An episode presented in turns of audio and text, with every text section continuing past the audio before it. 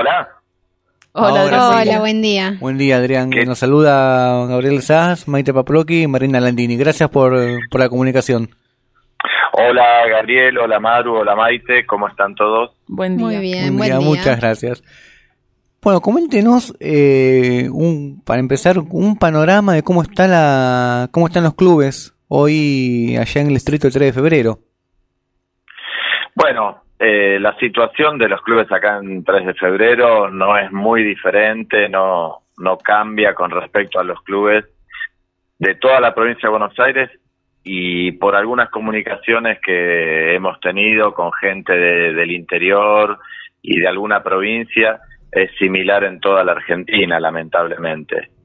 Eh, hoy los clubes están prácticamente cerrados y bueno, hemos reconvertido para, para acompañar a este difícil momento de la sociedad y bueno, hemos, hemos estado haciendo ollas populares, eh, hemos estado dando los espacios para que puedan habilitarlos como una especie de hospital de campaña y, y así estamos ayudando a la sociedad. Eh, ¿Cuál es la, mm, la relación con la Unión Nacional de Clubes de Barrio con respecto a los clubes de 3 de febrero?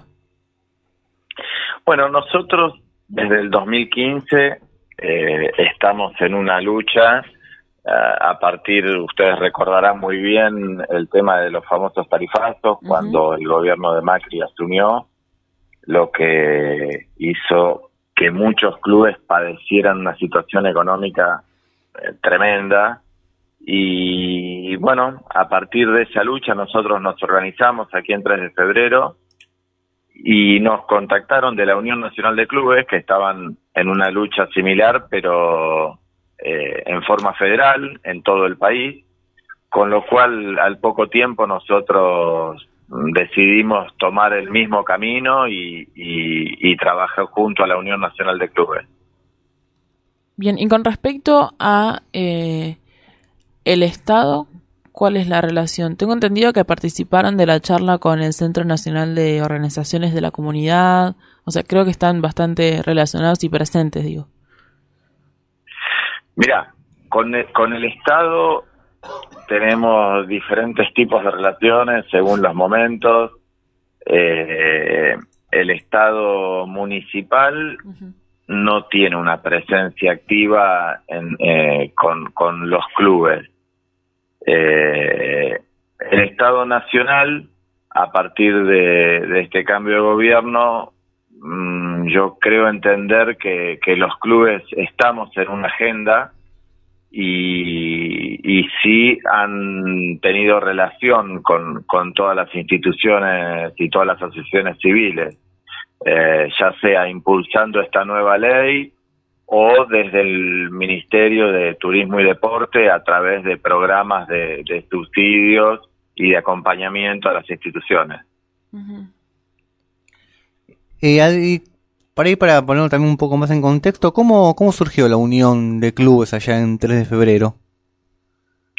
Bueno, Gabriel, como te contaba, en el 2015 nosotros con, con el tema de los tarifazos empezamos a, a movilizarnos, empezamos a, si bien teníamos una relación dentro del distrito, eh, fundamentalmente por un tema deportivo, ¿no es cierto?, de, de cruzarnos en, en diferentes eventos. Eh, los directivos tenemos una, una relación. Eh, bueno, empezamos a, a movilizarnos y terminamos con una concentración en la Plaza de Caseros frente al municipio, este, donde manifestamos claramente que, que esta política de, de, tarifazos indiscriminadamente hacia cualquiera, tomando a nuestras asociaciones sin fines de lucro, como si fuéramos una empresa que trata de maximizar sus ganancias, este, iba en desmedro de lo que nosotros podíamos utilizar. A ver, si yo te lo grafico, nosotros en el 2015 pagábamos en nuestra institución aproximadamente cuatro mil pesos por mes de luz. Pasamos a pagar en el término de dos meses casi 20 mil pesos de luz. Eh, digamos, si nos ponemos en contexto lo que significaba esa cantidad de dinero en el 2015, cuánto nosotros teníamos que destinar de, los recursos que eh, iban destinados a eh, mejora en infraestructura, material deportivo, viajes o, asistencia para chicos que nosotros becamos, este, teníamos que destinarlos solamente al pago de un servicio. Entonces, eh, y lo mismo pasaba, pasaba con, con, con los demás servicios. Claro, se hace insostenible. Exactamente, exactamente. O, o por lo menos lo que uno tenía que hacer era este, todo lo que ingresaba dedicarlo a pagar los servicios. Con lo cual, mm, eso sostenido en el tiempo se traduce en, en, que si vos no podés cambiar una lamparita, arreglar un cable, este, becar a un chico, el club pierde, pierde todo sentido. En relación con eso, Adrián, me gustaría saber en qué situación edilicia se encuentran los clubes allá en 3 de febrero. Bueno, acá en 3 de febrero nosotros tenemos aproximadamente 85 clubes, ah, de los cuales yo diría que el 90% de los clubes este, son clubes eh, chicos eh, que se les hace muy difícil sostener, necesitan ayuda permanentemente porque algunos ni siquiera cobran una cuota social, este, funcionan como si fuera casi una cooperadora de colegio donde voluntariamente cada uno de los chicos que va hace un pequeño aporte. Y bueno, eso es, es muy difícil y las consecuencias de eso son mm, parecidas a las que yo te contaba en clubes como como el nuestro en, en Noltin que por ahí tenemos otra otra infraestructura y otra cantidad. Nosotros tenemos casi 2.000 socios eh, podemos darle un sostenimiento. Bueno este a estos clubes chicos le pasaba lo mismo dependían bastante de colaboración externa bueno, en función a eso también nosotros en nuestra organización este, de, la Unión de Clubes de 3 de febrero vamos haciendo ese tipo de aportes. Por suerte la sociedad es muy solidaria y reconoce el trabajo y la importancia de, de, un club de barrio en el, en el entramado y en el tejido social con lo cual cuando hace falta alguna lata de pintura, este, no sé, una bolsa de cemento, alguna lámpara, siempre hay alguien dispuesto a dar una mano. Adrián, frente a esta situación eh, económica, digamos, ¿ustedes reciben o los clubes de 3 de febrero reciben eh, algún tipo de ayuda económica por parte del Estado y por medio de los programas que se lanzaron últimamente? Bueno, en principio lo que me gustaría contarte es lo siguiente. Eh, los programas, los subsidios, este, las ayudas que el Estado siempre pone a disposición mm, nunca alcanzan. Y por otro lado, eh, no son para gastos corrientes, sino que son para algún, este, para algo específico. Eh, no sé, arreglar un vestuario, pintar una cancha, reconvertir la iluminación en iluminación LED para que pueda este, consumir menos. Con lo cual, nosotros dentro de ese, de ese marco también damos asesoramiento en cuanto a la parte dirigencial para que de alguna manera se entienda que eh, hay que proyectar y, esto tiene que ver con, con, la parte financiera y con la parte económica. Y bueno, muchas veces quienes, quienes están a cargo de, clubes eh, lo hacen en forma voluntaria, que después de su trabajo o, de su este, de su habitual desenvolvimiento van a dar una mano y, y bueno, lo hacen de la manera que pueden. Entonces nosotros este, también le brindamos asesoramiento. Eh, Gonzalo García, que es dirigente del Club Sáenz Peña, que es abogado, bueno, yo soy contador. Eh, tenemos diferentes eh, compañeros dirigentes que, que tienen profesiones este, acordes y le, les damos una mano en ese sentido, ¿no es cierto? Enseñarles que por ahí cuando reciben un subsidio, ubicar, tratar de conocer cuál es el mejor destino. Eh, te dije, por ejemplo, antes, cambiar la iluminación por iluminación LED, eso se traduce en un ahorro, ¿no es cierto? Porque te va a permitir consumir menos energía y te va a quedar más disponibilidad de, dinero a fin de mes. Claro, en este hay algo que no me queda claro eh, y capaz vos me puedes ayudar.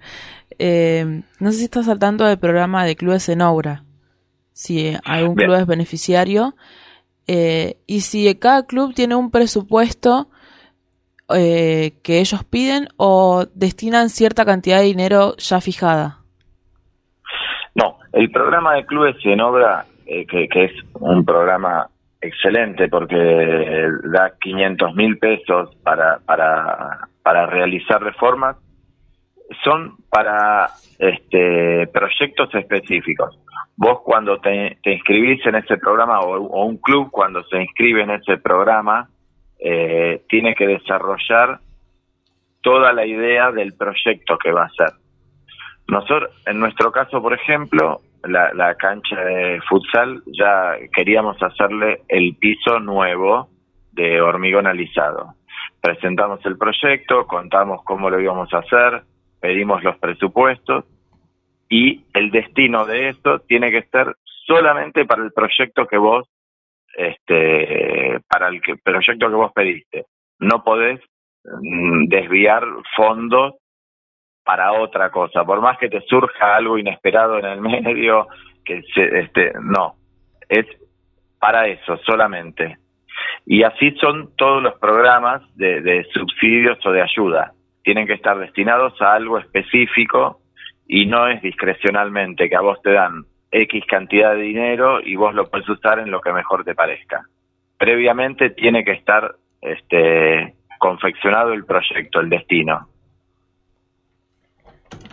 Adrián, ¿y se están pudiendo este, anotar los programas y les sirven? Porque, por ejemplo, hoy nos contaba Hugo Chávez, presidente de la Unión Nacional de Clubes de Barrio San Miguel, que muchos clubes no se pueden llegar a anotar por la cantidad de requisitos que tienen. Bueno, eso, eso es verdad también.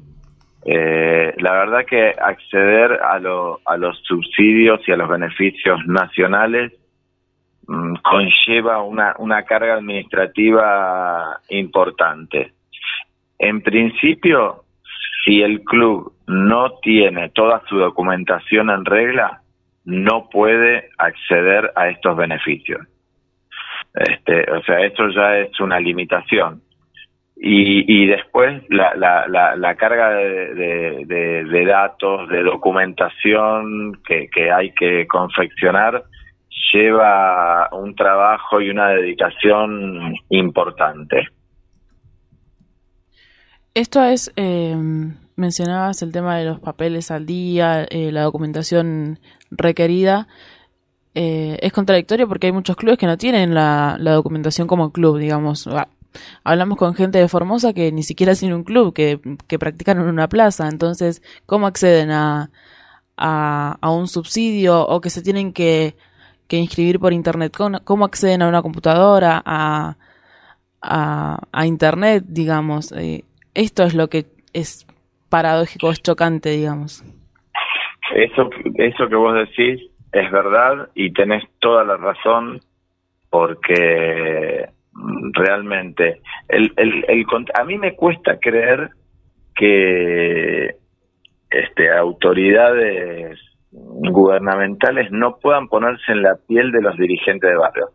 Por, en, primer medida, hay que dividir el país en, en, partes, porque seremos un país federal, pero para algunas cuestiones no lo somos tanto. Eh, una cosa es clubes o instituciones de capital federal, otra cosa es clubes y asociaciones civiles de la provincia de Buenos Aires, y otra muy diferente son este, de las provincias y, y del interior del país. Tal cual como vos decís, como deben haber entrevistado a, dirigentes de, de, otros distritos o, o, del interior del país, no existe lo de la documentación. No existe, no, no tienen, eh, o sea, y eso no les impide funcionar. Eso no les impide abrir las puertas, no les impide contener a los chicos, no les impide hacerlos hacer deporte, formarlos, pero sin embargo a la hora de brindar una ayuda de parte del Estado, le piden ese requisito como si fuera, no sé, este, que sin eso no, no, no se entendiera que pudiera funcionar. Entonces yo entiendo que la documentación, el estatuto, que este, es como que el club tenga su DNI. Pero me resisto a pensar que no puede haber algo intermedio que, que, no que no junte la, las dos este, intenciones, la del Estado de tener algo reglamentado, de tener algo este, previsible, de tener algo controlado y de la, este, la parte de las instituciones que sin tener que tener tanto tiempo, porque, por ejemplo, el, eh, todos los años nosotros tenemos que presentar un balance como si fuéramos una empresa. Un balance lo tiene que hacer un contador que cobra honorarios. Y el balance después hay, hay que certificarlo en, el colegio de, de, contadores de cada lugar. Y eso sale mucho dinero.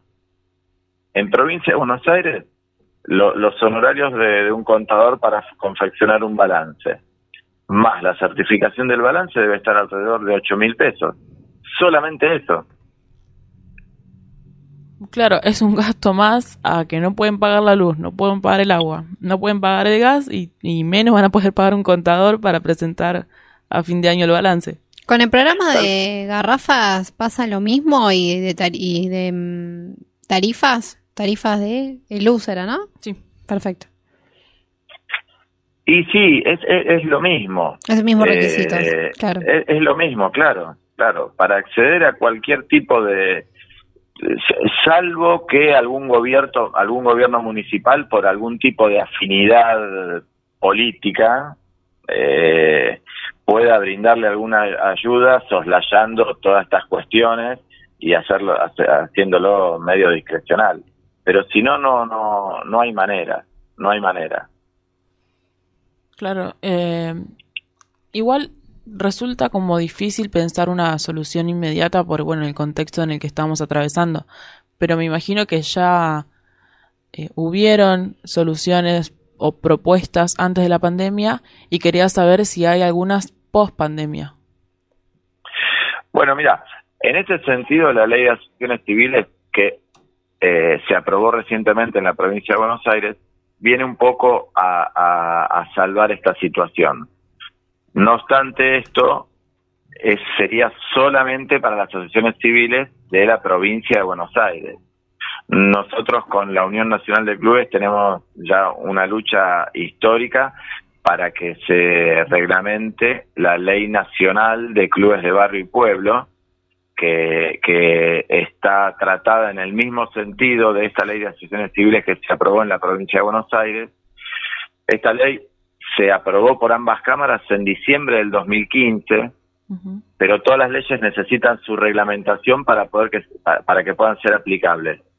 Bueno, eh, durante todo el gobierno de Macri, evidentemente eh, demostró eh, que, que la política deportiva no, no estaba dentro de su agenda, no era de su máximo interés, con lo cual quedó ahí durmiendo, esa reglamentación nunca se realizó y los clubes de todo el país quedaron, eh, este, digamos, en la misma situación en la que estaban. Cuando, si, si esa ley se reglamenta, que es la lucha por la que nosotros seguimos trabajando en la Unión Nacional de Clubes, beneficiaría claramente a todos los clubes del país. Tal cual.